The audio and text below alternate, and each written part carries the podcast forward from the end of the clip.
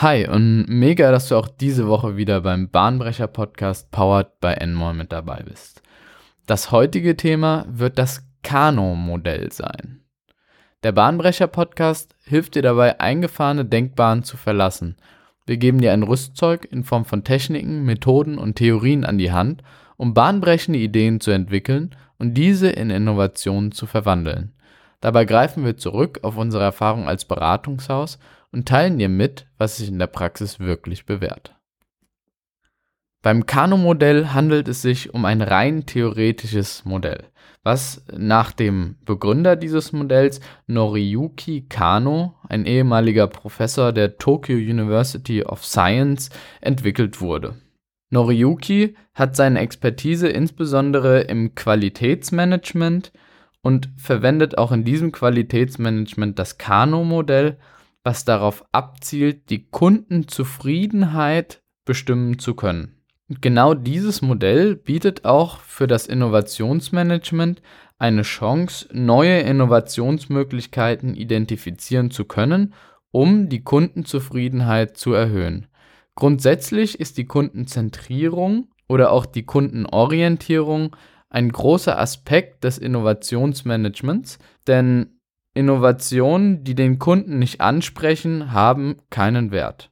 Und Noriyuki unterscheidet dabei fünf unterschiedliche Merkmale, die jeweils auf andere Art und Weise die Kundenzufriedenheit beeinflussen. Produkte weisen hierbei unterschiedliche Merkmale auf und diese Merkmale wirken sich entweder auf die Zufriedenheit oder Unzufriedenheit aus. Die Basistheorie des Kano-Modells baut auf der Zwei-Faktoren-Theorie auf, die besagt, dass Zufriedenheit und Unzufriedenheit zwei unterschiedliche Faktoren sind, die sich nicht unmittelbar bedingen. Es sind also zwei Faktoren, die nicht gegensätzlich zueinander stehen, sondern eher nebeneinander stehend anzusehen sind. So ist es beispielsweise, dass die Abwesenheit von Unzufriedenheit nicht zwangsläufig zur Zufriedenheit des Kundens führt. Nun betrachten wir uns die fünf unterschiedlichen Merkmale, die jeweils die Zufriedenheit oder Unzufriedenheit beeinflussen.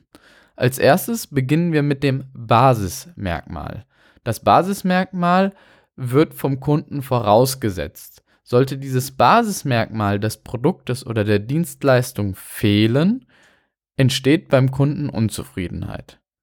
Ist dieses Basisprodukt allerdings vorhanden, hat es keinen Einfluss auf die Zufriedenheit. Das bedeutet, dass dieses Produkt dieses Basismerkmal zwangsläufig erfüllen muss. Und genau hier haben wir auch wieder die Zweiteilung der Zufriedenheit und Unzufriedenheit. Das nächste Merkmal ist das Leistungsmerkmal. Das Leistungsmerkmal wird vom Kunden erwartet und anhand dieses Leistungsmerkmals vergleichen Kunden gewisse Produkte miteinander. Entlang dieser Merkmale gilt es also, besser zu sein als die Konkurrenz. Beim Fehlen dieses Merkmals entsteht beim Kunden Unzufriedenheit oder wenn dieses Merkmal nicht so stark ausgeprägt ist. Sollte dieses Merkmal allerdings sehr stark ausgeprägt sein, kann es auch für Zufriedenheit sorgen. Das Leistungsmerkmal bewegt sich also in beide Richtungen, kann sowohl für Zufriedenheit als auch für Unzufriedenheit sorgen. Das Begeisterungsmerkmal stellt dann wirklich so die Kirche auf der Sahnetorte dar, also das, was den Kunden wirklich aus den Socken haut oder was er nicht wirklich erwartet was allerdings bei ihm sehr positiv wahrgenommen wird. Wenn dieses Begeisterungsmerkmal fehlt, hat das zunächst keinen Einfluss auf die Unzufriedenheit. Sollte es allerdings vorhanden sein und sollte der Kunde es auch als dieses wahrnehmen, hat es einen sehr großen Einfluss auf die zusätzliche Zufriedenheit beim Kunden. Als kleines Beispiel, damit es ein bisschen plastischer wird, wäre das der Sekt beim Friseur oder das kleine Bobbycar, was beim Autokauf mit dazukommt. Neben diesen drei Hauptmerkmalen, die auch oftmals in anderer Literatur referenziert werden, hat er auch noch zwei andere, etwas schwieriger fassbare Merkmale definiert. Das erste ist das unerhebliche Merkmal. Bei diesem unerheblichen Merkmal, wie der Name es schon sagt, handelt es sich um ein Merkmal, was überhaupt nicht benötigt wird. Sollte es da sein oder nicht da sein, es hat weder noch einen Einfluss auf den Kunden. Es hat weder noch einen Einfluss auf die Zufriedenheit des Kundens oder auf die Unzufriedenheit des Kundens. Und das letzte Merkmal ist das Rückweisungsmerkmal. Hierbei handelt es sich um unerfüllte Erwartungen oder negative Wahrnehmungen. Oftmals ist das sehr, sehr schwer zu fassen und meiner Ansicht nach ist ein Rückweisungsmerkmal auch oftmals nichts anderes als ein sprachlich umgedrehtes Basismerkmal. Und genau das schildert sich auch in dem Einfluss auf die Zufriedenheit und Unzufriedenheit wieder. Sollte dieses Rückweisungsmerkmal vorhanden sein, hat es Einfluss auf die Unzufriedenheit? Sollte es nicht vorhanden sein, hat es keinen Einfluss auf die Zufriedenheit. Das heißt, wenn Rückweisungsmerkmale vorhanden sind, haben sie nur negativen Einfluss auf die Kundenzufriedenheit. Ein Beispiel dafür wäre gegebenenfalls Schrauben, die als nicht rostend deklariert sind und trotzdem rosten. Hierbei kann man das Ganze natürlich auch umkehren und sagen, ein Basismerkmal wäre es, dass Schrauben, die als nicht rostend angegeben werden, auch nicht rosten werden. Oder als weiteres Beispiel wäre die Fehlleitung von Paketen, dass das Paket, was eigentlich beim Sender ankommen sollte, nicht beim Sender angekommen ist, sondern bei irgendjemand Unbekanntem. Und hierbei kann man genauso gut das Ganze als Basismerkmal umdrehen und sagen, Pakete sollten beim Sender ankommen und das wird vom Kunden mehr oder weniger vorausgesetzt. Wenn das eintrifft, hat das nicht wirklich einen Einfluss auf meine Zufriedenheit, weil ein Paket soll bei mir ankommen und das erwarte ich auch. Sollte es nicht ankommen, hat es aber einen Einfluss auf die Unzufriedenheit. Und damit haben wir genau die Kriterien des Basismerkmals dargestellt. Dieses Rückweisungsmerkmal ist also ein Kritikpunkt an diesem Kano-Modell. Dennoch sollte das nicht die Funktionalität und die Verwendungsmöglichkeiten der anderen drei Merkmale des Basismerkmals, Leistungsmerkmals und Begeisterungsmerkmals einschränken. Ich hatte vorhin schon die kleine Metapher der Kirche auf dem Kuchen verwendet. Den Kuchen können wir auch wirklich so, oder das Tortenstück können wir auch wirklich als kleine Metapher für dieses gesamte Modell der drei Merkmale verwenden. Und zwar bedeutet der Boden dieses Kuchens, das sind so die Basiskriterien, das sollte da sein. Dann gibt es die Creme, die auf dem Kuchen drauf sitzt oder der Belag, ja, die, das sind die zweiten Schichten. Das erweckt schon ein bisschen mehr Freude beim Konsumenten und das wären dann die Leistungsmerkmale. Und ganz oben drauf können wir dann noch eine Kirche draufsetzen oder irgendwas anderes Dekoratives. Und das sind so wirklich die Begeisterungsmerkmale, wo der Kunde sagt, wow. Hinsichtlich der benannten Merkmale möchte ich ganz gerne nun ein Beispiel geben. Und zwar verwenden wir doch mal das allseits bekannte Auto. Ein klassisches Basismerkmal eines Autos wäre die Anzeige für Benzin oder Geschwindigkeit oder auch, dass eine Fehldiagnose erstellt wird, wenn Öl zu niedrig ist oder irgendwelche andere Probleme am Motor stattfinden. Das erwarten wir von dem Auto, wenn wir es kaufen. Wenn es fehlt, sind wir sehr unzufrieden. Ein Leistungsmerkmal wäre beispielsweise das Infotainment. Ist das Infotainment sehr, sehr gut ausgestattet in einem Auto, sind wir begeistert. Ist das Infotainment allerdings schlecht ausgestattet und von schlechter Funktionalität, hat es wirklich einen negativen Einfluss auf die Zufriedenheit und wir sind unzufrieden mit der Anschaffung des Kfz. Ein Begeisterungsmerkmal könnte beispielsweise dieses Bobbycar, was wir bereits benannt haben, was es zusätzlich zum Autokauf gibt, oder auch ein vollgetankter Tank bei der Abholung sein. Unerhebliche Merkmale wären beispielsweise ein beleuchteter Schminkspiegel auf der Fahrerseite oder Getränkehalter für die Rücksätze, wenn die Rücksitze nie verwendet werden. Das Rückweisungsmerkmal ist auch hier relativ schwierig zu definieren. Man könnte gegebenenfalls sagen, dass ein großer Wartungsaufwand für das Kfz als Rückweisungsmerkmal betrachtet werden könnte.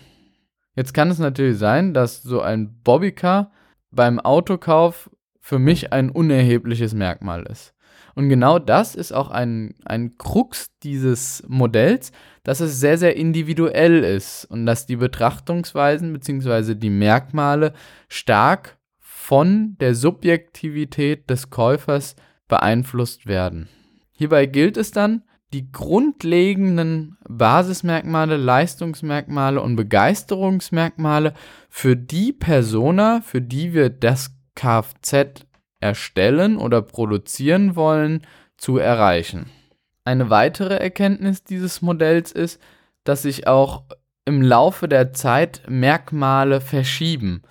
So war es ganz am Anfang beim iPhone, dass das Touchscreen ein wirkliches Begeisterungsmerkmal war. Im Laufe der Historie haben sich diese Begeisterungsmerkmale eher hin zu Basismerkmalen verwendet, denn wer würde denn heutzutage noch ein Smartphone kaufen ohne Touchbildschirm?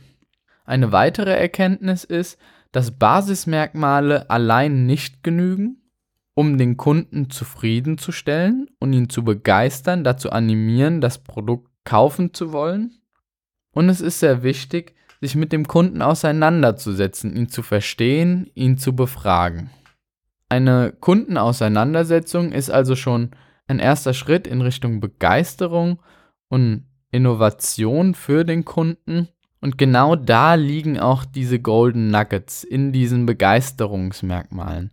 Genau mit diesen Merkmalen zeichnet man sich dann von den anderen Anbietern ab, was die Wahrscheinlichkeit erhöht, dass der Kunde zu dem Produkt oder zu dem Unternehmen bzw. dem Anbieter wieder zurückkehrt. Um die Merkmale identifizieren zu können, gibt Noriyuki ein Modell vor, das Fragen entweder positiv oder negativ formuliert, die da lauten können, was würden Sie sagen, wenn das Produkt über Merkmal XYZ verfügt oder was würden Sie sagen, wenn das Produkt nicht über Merkmal XYZ verfügt. Und dabei entsprechen die Antwortmöglichkeiten der fünfstufigen Likert-Skala, die von das würde mich sehr freuen, das setze ich voraus, das ist mir egal, das könnte ich akzeptieren, das würde mich sehr stören, reicht. Und je nachdem, welche Antwort man bei der positiv formulierten Frage erhält und welche Antwort man bei der negativ formulierten Frage erhält, ergibt sich dann das Merkmal des Produktes. Also die Zusammensetzung der beiden Antwortmöglichkeiten ergibt das Merkmal. Auch hier ein kleines Beispiel. Wenn ich die Frage funktional, also positiv formuliere und die Antwort ist, das setze ich voraus, dann haben wir hier ganz klar ein Merkmal dafür, dass es keinen Einfluss auf die Zufriedenheit haben wird. Wenn die Antwort auf die dysfunktionale, die negativ gestellte Frage, das würde mich sehr stören ist, dann haben wir aus der Kombination, das setze ich voraus und das würde mich sehr stören, also einmal keinen Einfluss auf die Zufriedenheit und einmal einen großen Einfluss auf die Unzufriedenheit, was dem Basismerkmal entsprechen würde. Genauso kann man das auch mit allen anderen Merkmalsausprägungen durchkaskadieren und dementsprechend diesen einen Einfluss auf die Kundenzufriedenheit zuordnen. Um das Ganze zusammenzufassen, ist das Kano-Modell also weniger ein Tool, wo es darum geht, neue Innovationen, neue Ideen zu kreieren, sondern eher darum geht, diese Ideen oder Merkmale zu klassifizieren. Zu allerletzt würde ich dir gerne für das eigene produktive Denken eine kleine Aufgabe stellen und versuch doch mal für dich selbst für einen Restaurantbesuch sowohl die drei Merkmale der Basis, Leistung und Begeisterung zu definieren. Und auch diese Folge schließen wir mit dem Slogan für deine innovative Woche ab er stammt von Hans Olaf Henkel, der einmal verlauten ließ, Selbstzufriedenheit ist der größte Feind von Innovation und Qualität. Probiere doch auch mal Merkmale deiner Produkte bzw. Dienstleistungen zu klassifizieren. Ich verspreche dir, dass du daraus definitiv eine größere Erkenntnis und Verständnis gegenüber dem Kunden entwickelst. Solltest du Fragen, Verbesserungsvorschläge oder Ideen zu unserem Podcast haben, dann kontaktiere uns gerne unter contact@enmore.de. Wir unterstützen dich, dein Team und dein Unternehmen gerne bei der nächsten Innovation.